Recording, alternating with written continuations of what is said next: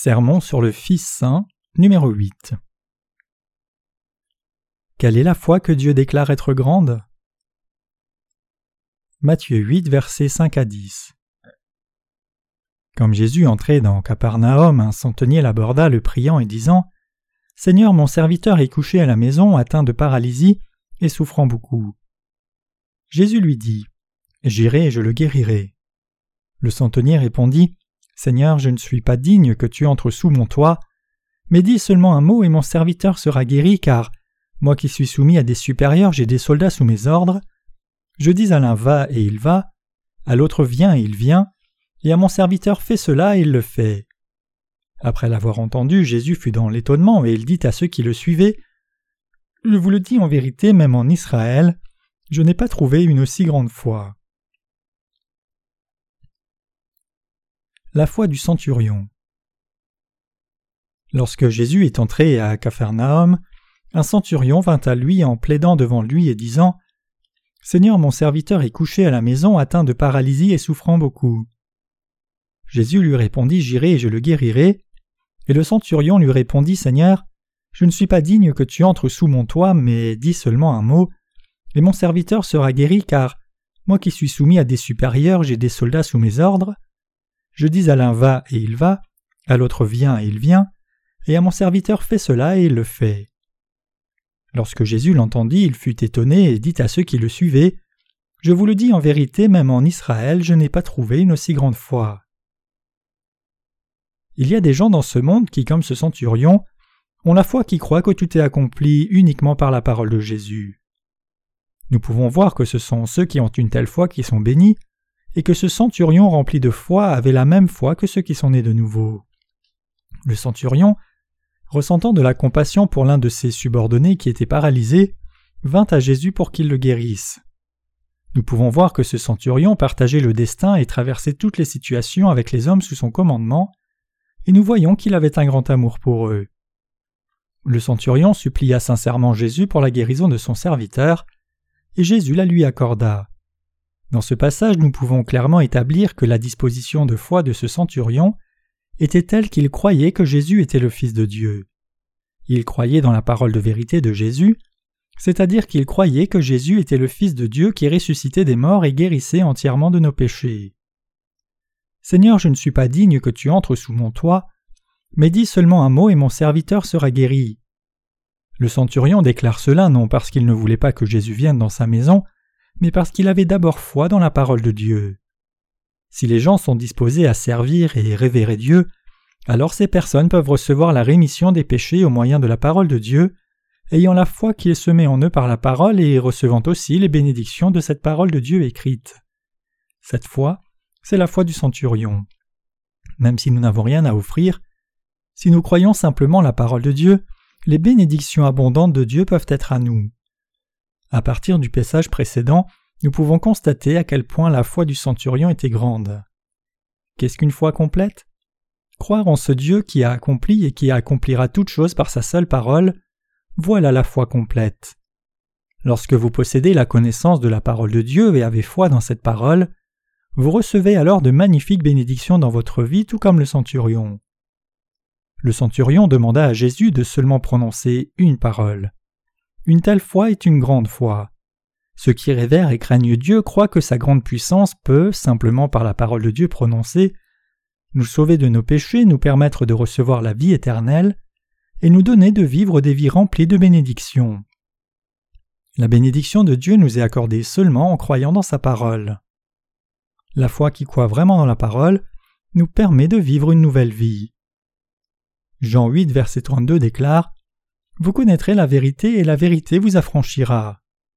Lorsque nous sommes fondés sur la parole de Dieu et croyons aux Écritures telles qu'elles sont écrites, cette parole œuvre alors dans nos cœurs de façon concrète, transforme notre entourage, nos âmes et nous-mêmes, et nous rend ainsi capables d'aller au ciel plutôt que d'aller en enfer. Il est mauvais que quelqu'un fréquente une église sans même avoir foi dans la parole de Dieu.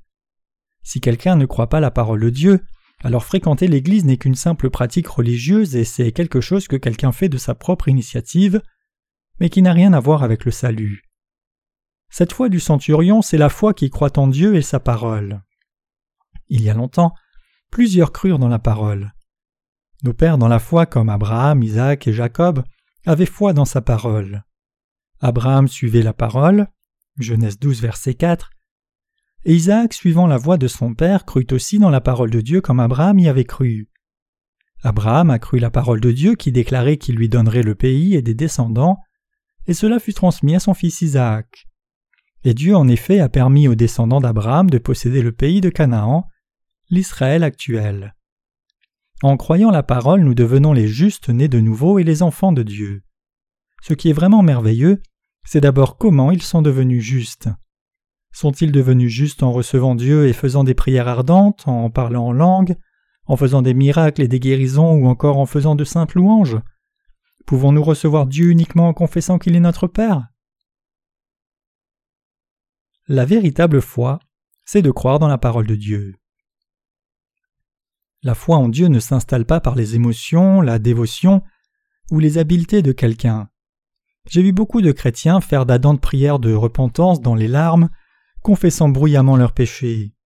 Généralement, il est devenu de pratique courante pour les chrétiens qui ont fréquenté l'Église pendant longtemps d'essayer de laver leurs péchés en faisant des prières de repentance et en versant bien des larmes. Notre époque est devenue une époque corrompue, où les chrétiens, voyant de telles mises en scène extérieures, approuvent les uns et les autres une foi qui se base là-dessus. Les hérésies sont intéressées par le mouvement charismatique, le mysticisme et le matérialisme. Elles s'empressent de poursuivre de telles tendances erronées tumultueusement et désespérément. Mais tous leurs disciples, même s'ils peuvent retirer un réconfort et une satisfaction temporaire de telles croyances, ne peuvent que continuer à mener des vies confuses avec des cœurs vides.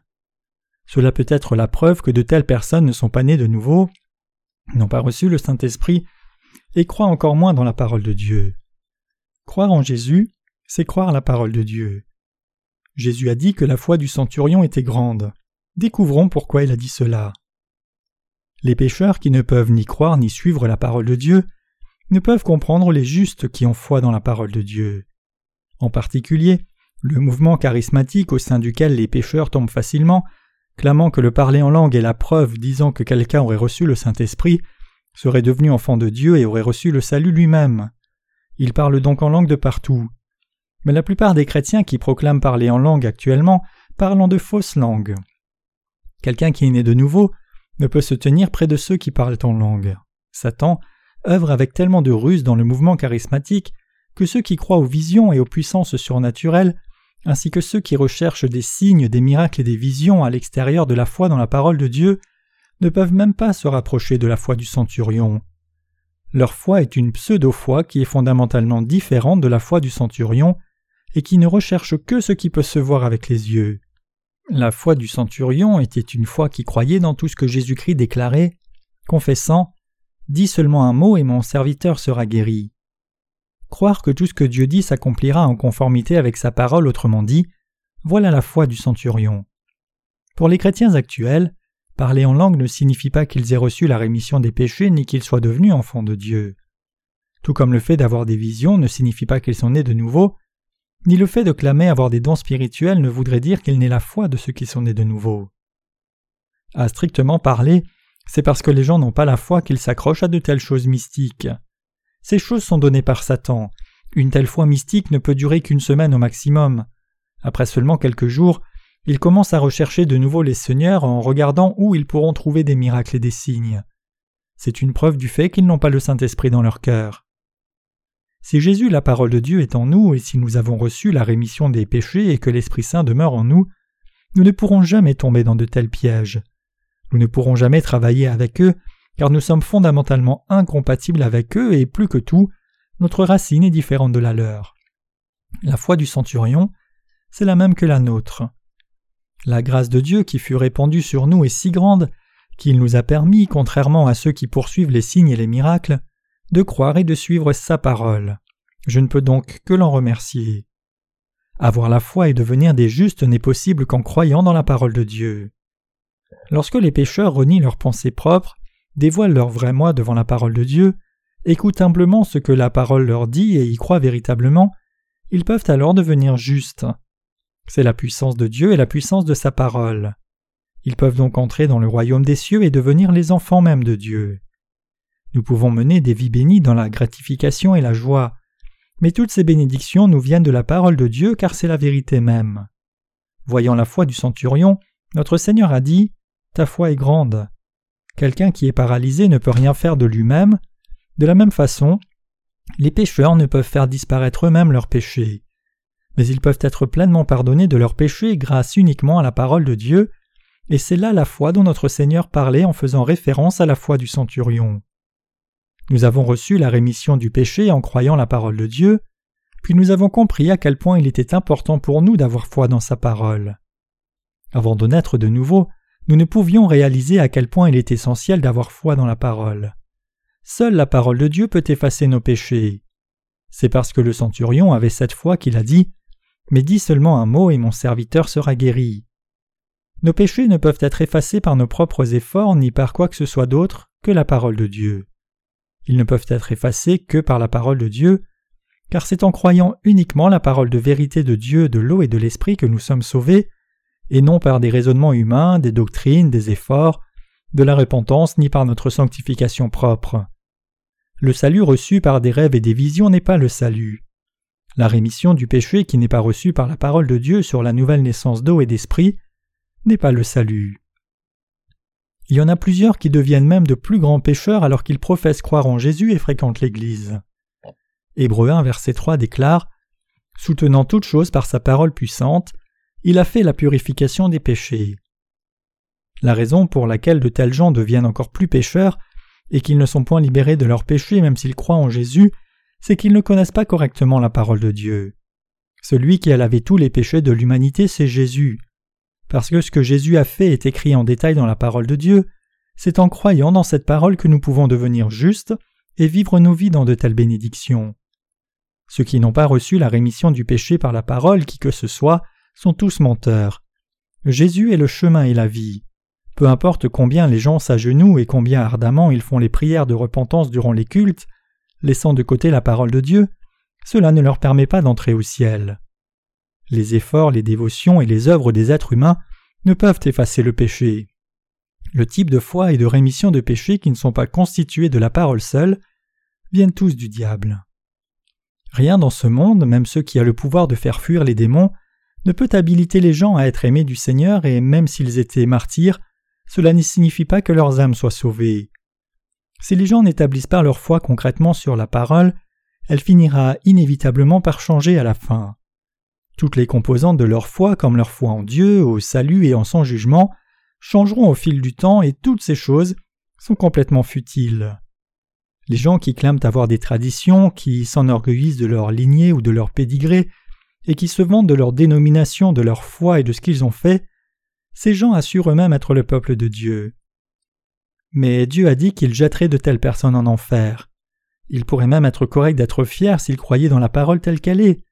Cependant, parce que ce n'est pas le cas, mais qu'ils croient en lui selon leurs propres standards, Dieu a dit qu'il les jetterait dans les ténèbres. Matthieu 7, 23 déclare Je ne vous ai jamais connu, retirez-vous de moi, vous qui commettez l'iniquité. Qu'est-ce que l'iniquité?